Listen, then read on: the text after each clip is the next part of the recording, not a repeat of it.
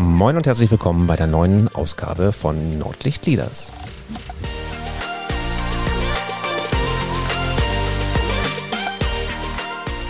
Heute mit einem Gesprächspartner aus der Luftfahrtindustrie. Moin, ich bin Thomas Katlun und ich helfe Unternehmen zwischen Nord- und Ostsee dabei, erfolgreicher und effizienter zu werden. Das mache ich, indem ich ihre Führungskräfte trainiere. Denn nur gut ausgebildete Führungskräfte bringen eines hervor, engagierte und motivierte Mitarbeiter. Und damit ihr auch überprüfen könnt, ob das so stimmt, was ich gerade erzähle, habe ich heute eine Führungskraft, die ich mal ausgebildet habe, vor mir sitzen. Ich bin zu Gast bei ähm, Safran, Safran Helicopter Engines in Hamburg. Und mir gegenüber sitzt äh, Francis, Francis Laribo. Herzlich willkommen. Hallo Thomas. Oder, also ich müsste ja eigentlich mich bedanken, dass ich hier sein kann. Ich bin bei euch. Ähm, Francis war interessanterweise mein erster echter Kunde. Und das war ganz spannend, weil seine Personalerin damals großer Fan von Gedankentanken war. Und äh, der eine oder die andere geneigte Hörerin weiß, dass Gedankentanken so ein bisschen die, ja, die Wiege von der, der Leaders Academy ist. Und äh, damals schon hier im Unternehmen relativ viele Videos von äh, Gedankentanken genutzt wurden, um die Mitarbeiter quasi fortzubilden oder Impulse zu setzen. Und so kam dieser Kontakt zustande. Und jetzt erzähle ich was, was Francis auch noch gar nicht weiß. Ähm, die Teilnehmer, die dort saßen bei deinem ersten Mal, die waren alle gekauft. Also nicht richtig gekauft, aber es waren Freunde, Verwandte, alle, die nicht rechtzeitig auf die, auf die Bäume kamen, ähm, weil ja das Training noch gar nicht so richtig begonnen hatte und meine Akquise noch gar nicht so richtig begonnen hatte. Insofern warst du mein erster wirklich zahlender Kunde. Vielen Dank nochmal dafür.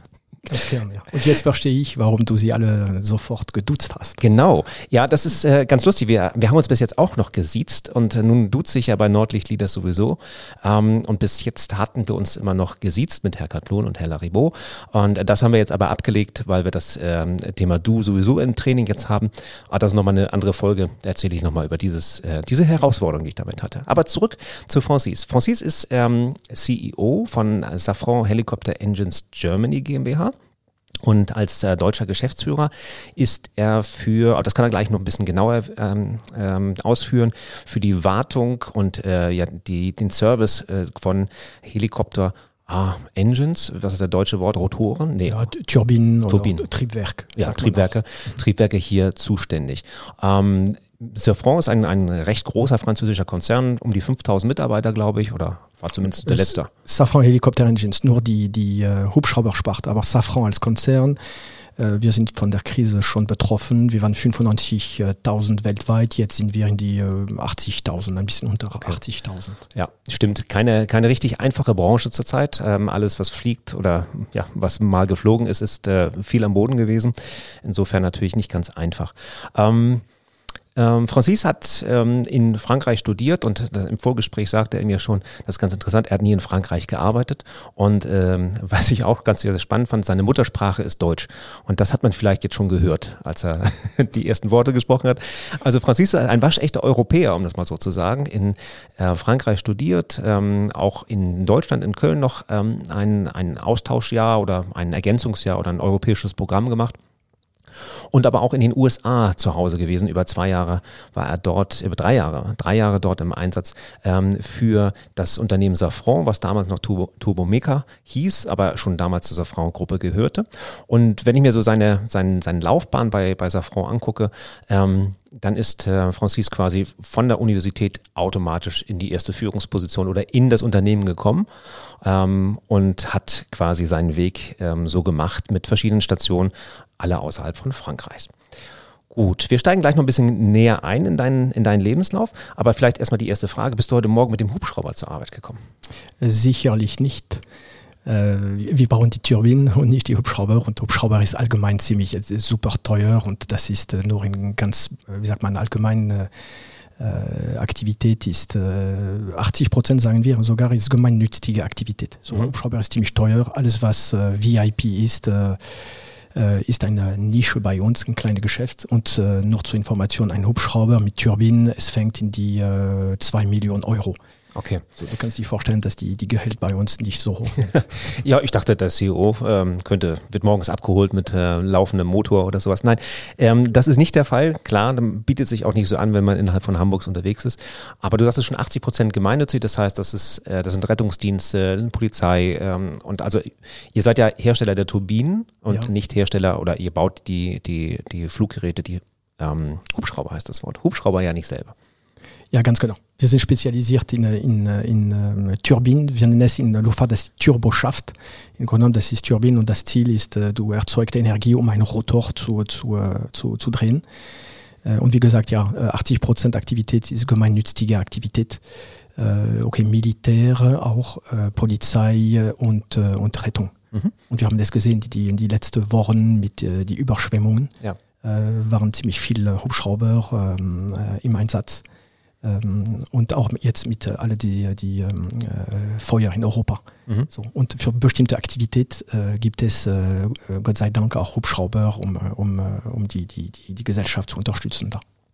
Äh, ich nehme an, dass du dann aber trotzdem regelmäßig fliegen darfst oder ab und zu oder durftest, äh, vielleicht vor, vor der Covid-19-Krise.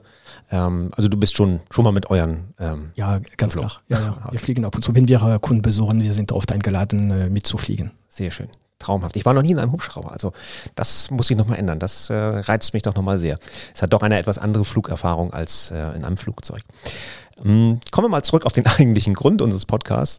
Der ist ja, geht um das Thema Führung. Und du sagtest im Vorgespräch schon so ein bisschen, ähm, du hast die universitäre Ausbildung, machst den Master, ähm, hast das Gefühl, du kannst ein Unternehmen leiten, ein Unternehmen lenken, kannst Mitarbeiter führen.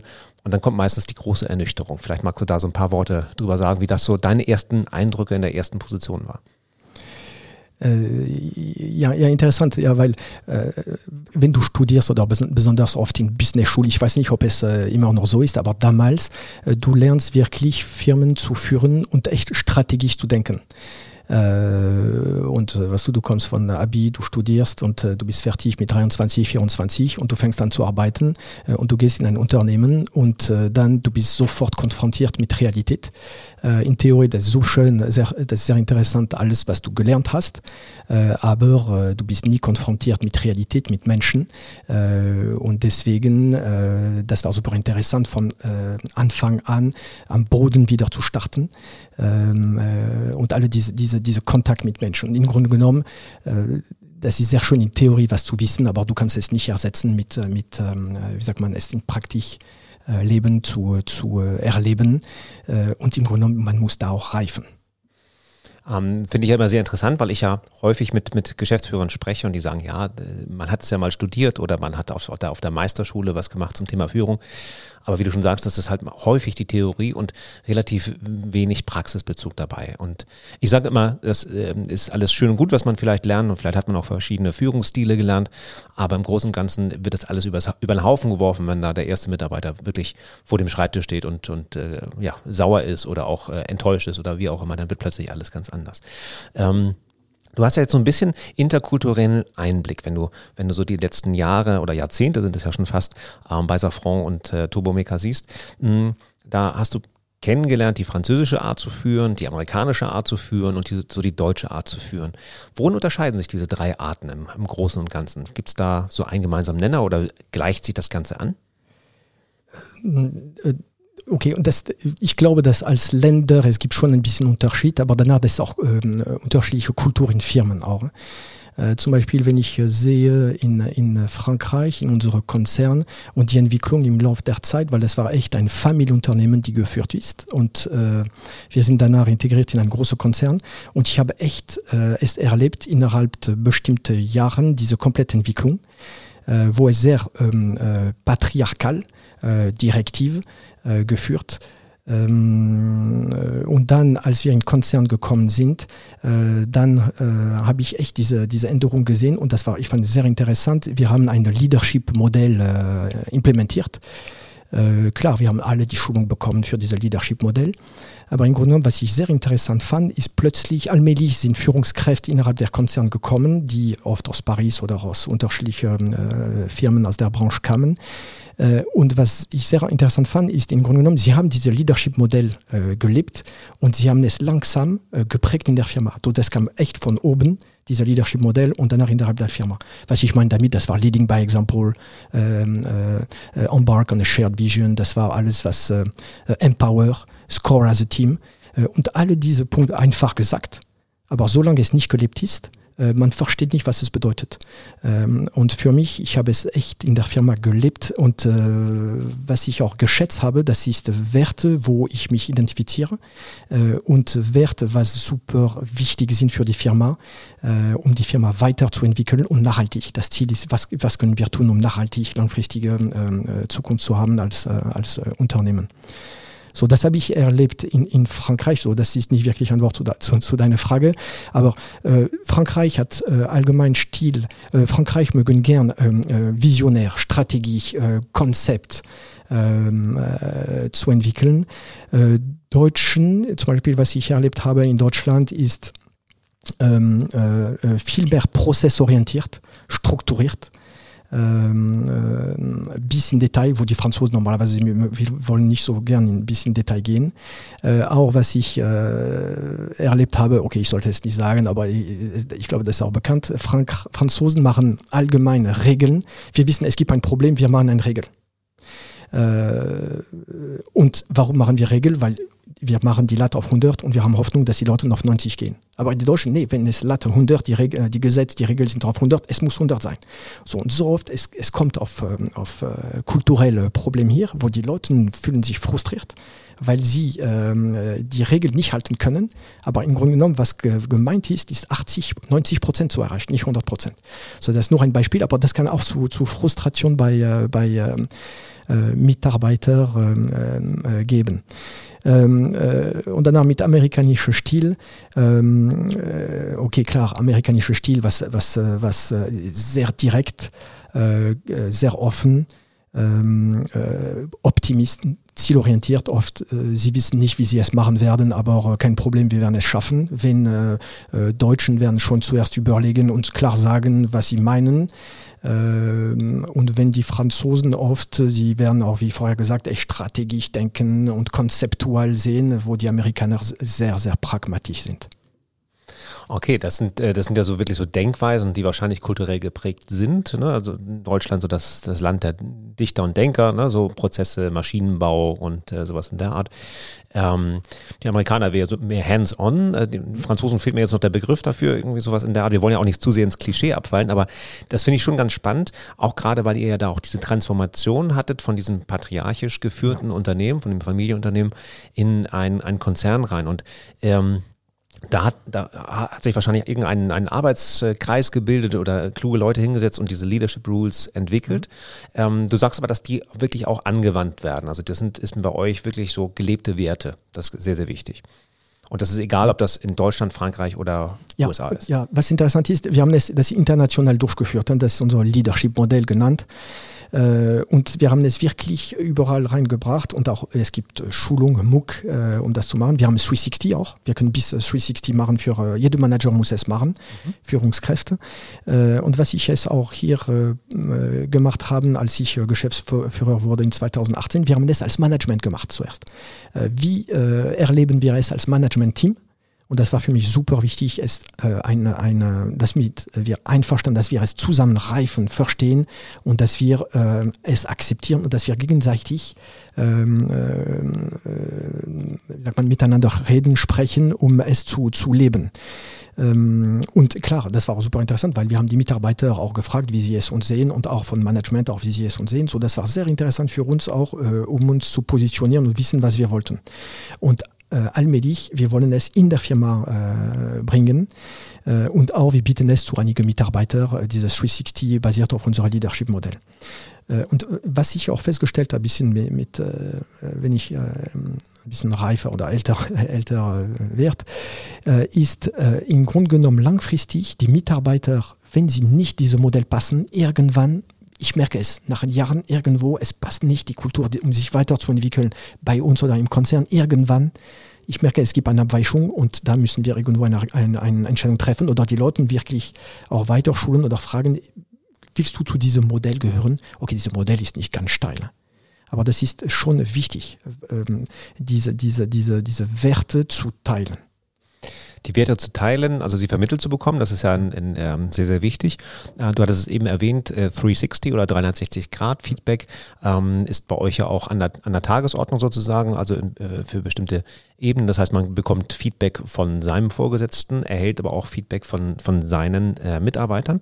Ähm, Finde ich extrem spannend. Äh, Habe ich damals so von euch mitgenommen, auch als ich die, die Leadership-Richtlinien, ähm, Richtlinien ist das falsche Wort, also das Leadership-Programm quasi kennengelernt habe und fand das sehr, sehr spannend. Das ist ja auch Software unterstützt das Ganze.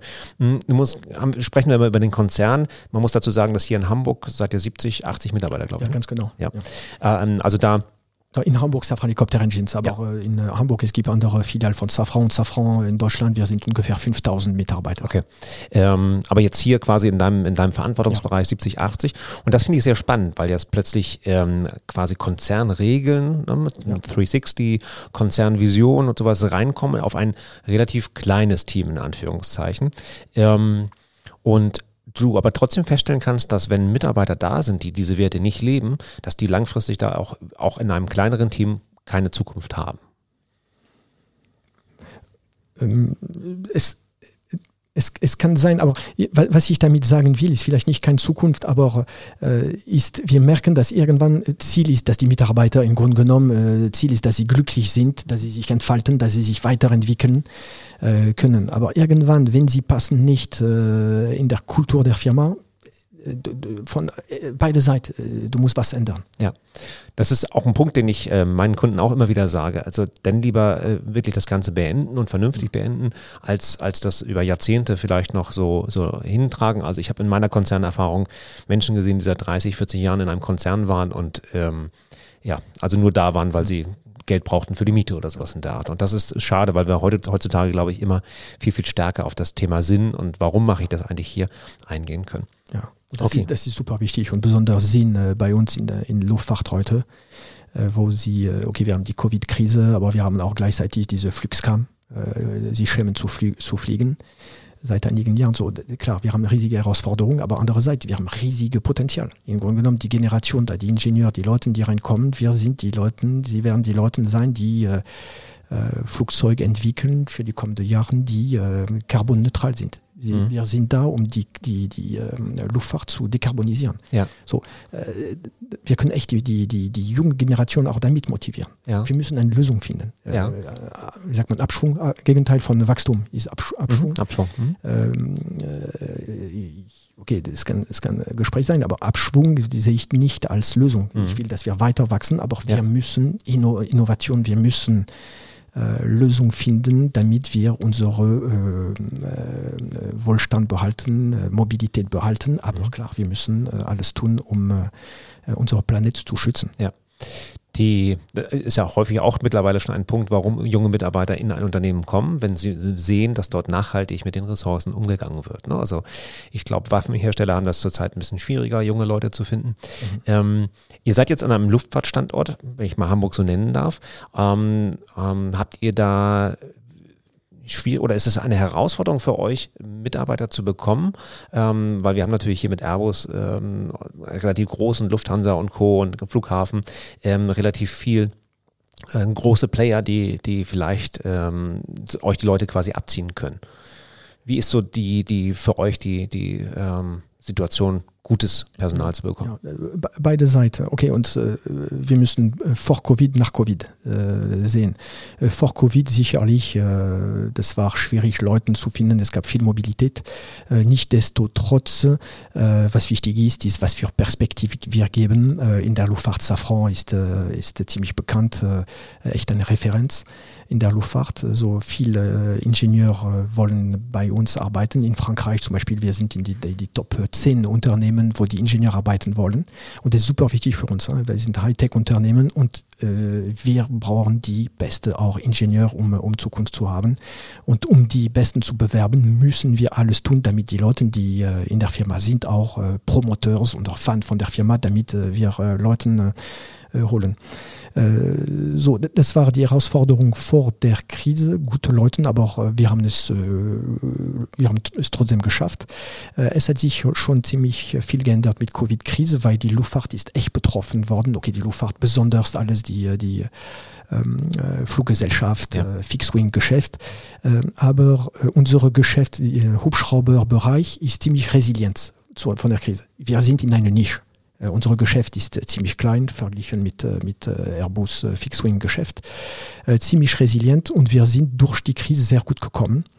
Äh, und wie vorher ges ge gesagt, äh, äh, gemeinnützige Aktivität und im Grunde genommen alles, was Polizei, Rettung, Militäraktivität ist stabil.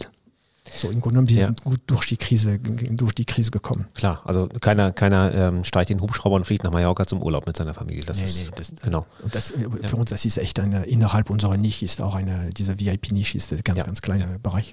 Ja, das heißt also, da gibt es schon wirklich ähm, Mitarbeiter oder neue Mitarbeiter, die gesagt haben, ich, ich habe Lust auf Luftfahrt, aber muss nicht unbedingt Fixwing, wie habe ich gerade gelernt, also alles, was starre Flügel hat, sein, sondern ja. geht, geht eben halt auch mal ein bisschen links und rechts. Aber die, die, die, die Herausforderung ist, im Grunde genommen alle Leute, die, die in Luftfahrt sind oder spezialisiert in Luftfahrtindustrie, sie gehen durch schwere Zeit jetzt, aber es wird wieder kommen jetzt, ne? äh, weil ähm, äh, viele Unternehmen sollten äh, ihre, ihre Personal reduzieren.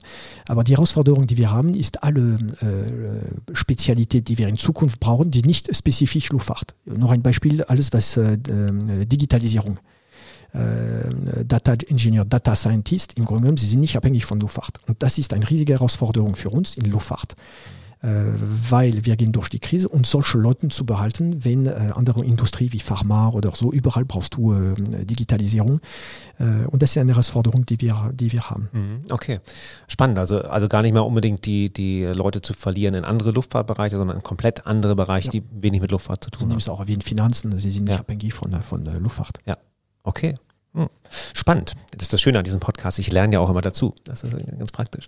Gut. Ähm, du hattest so ein bisschen gesprochen über den Einstieg, so als, als, ähm, als junger Uni-Absolvent und dann deinen Weg gegangen bist, irgendwie als Führungskraft. Was ist denn so aktuell gesehen die größte Herausforderung, die du als Führungskraft hast?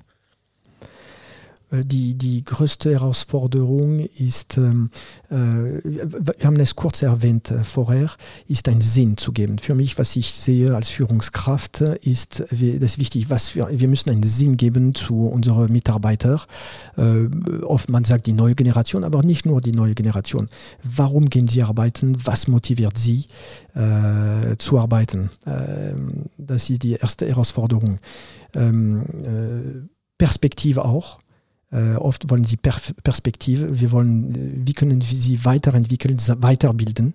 So das Ziel ist äh, immer innerhalb der Firma die beste Möglichkeit zu geben, wie du es erwähnt hast. Wir sind 70 in, in, Hamburg, so irgendwann ist das begrenzt. Aber was können wir für unsere Konzern Leute entwickeln, für unsere Konzern?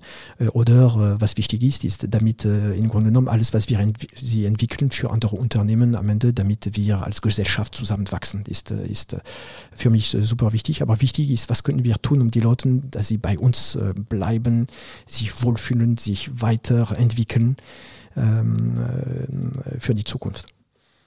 Ja, die Sinnfrage, die höre ich ja auch immer, immer mehr. Das ähm, finde ich auch sehr gut, dass das so angekommen ist und dieses, dass dieses Wozu, wozu gehe ich überhaupt arbeiten, wozu äh, verbringe ich einen Großteil meiner Wachzeit halt im, im Büro oder, oder woanders, dass das eben halt wirklich auch im Vordergrund steht. Und ähm, ich glaube schon, dass das ein Unterschied ist, wenn wir jetzt dieses ähm, Gespräch vor 20, 30 Jahren geführt hätten, wäre wahrscheinlich diese Wozu-Frage ein bisschen, bisschen geringer ähm, ausgeprägt gewesen. Schätze ich mal. Also kann man nicht sagen vor 30 Jahren war ich noch nicht, war ich noch nicht da. Also, also doch schon, aber nicht im Bereich Führung.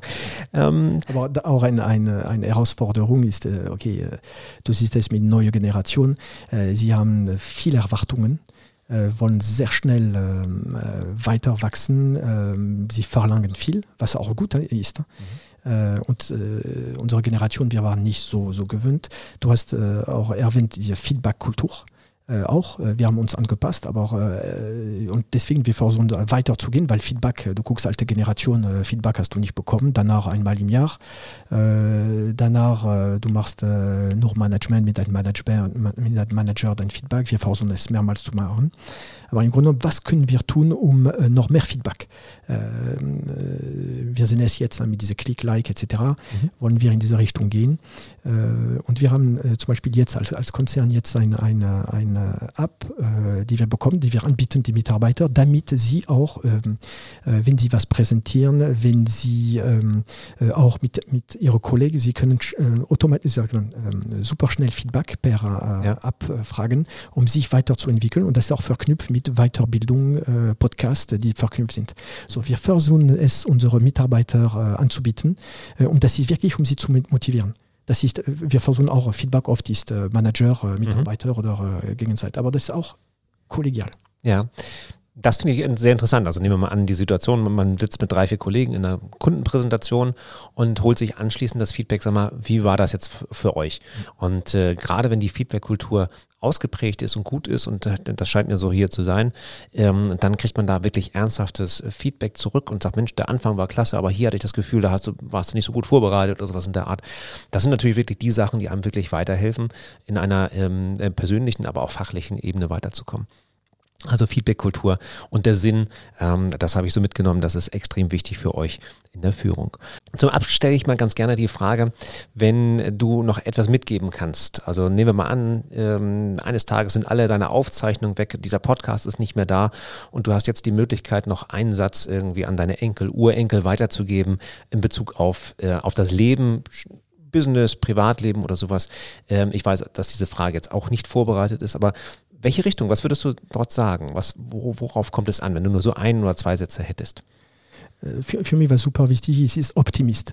Ähm, äh, ma, ma, macht, wie sagt man, äh, versuch die Sachen besser zu machen, gib 100 Prozent. Such den Bereich, wo du dich wohlfühlst, wo du äh, was bringen kannst äh, und sei Optimist. Ja, sehr schön. Wunderbar. Ja, das, das ich weiß nicht, dass diese, diese, diese Satz, ich weiß nicht, von wem es kommt, aber äh, äh, es prägt mich schon, dass Welt von morgen gehört zu den Optimisten von heute. Mhm. mhm. Und äh, für mich ja. das ist wichtig. Ja ich so, okay, und äh, auch in Führungskraft, äh, ich glaube, das ist wichtig, äh, ähm, äh, versuchen Leuten mit Energie zu laden ja. Und sich in seinem Umkreis auch Leuten, die laden und nicht Energie räuben. Ja. Und das ist genug Challenge heute, genug, genug Herausforderung und deswegen, das ist wichtig, ja. besonders als Führungskraft auch versuchen, diese Energie weiterzugeben. Ja, ich glaube, eine pessimistische Führungskraft bringt auch so gut wie gar keine Energie rüber. Also auch davon habe ich schon ein paar erlebt. nicht bei mir im Training, aber meiner ähm, vorigen. Station. Okay, lieber Francis, ähm, ich danke dir vielmals äh, für dein Kommen, wollte ich gerade sagen. Das geht ja nicht. Also für mein Kommen, dass ich hier da sein darfte. Vielen Dank. Ähm, ich packe die Links zu Safran auch in die Shownotes. Das heißt, wenn da jemand sagt, ich habe Lust, irgendwie die Welt von morgen äh, ein Stück besser zu machen ähm, und dazu beizutragen, zum Beispiel ähm, Thema äh, nachhaltiges Fliegen oder sowas zu begleiten, dann packe ich das da rein. Und äh, dann bedanke ich mich erstmal, dass, dass ich hier sein durfte. Vielen Dank.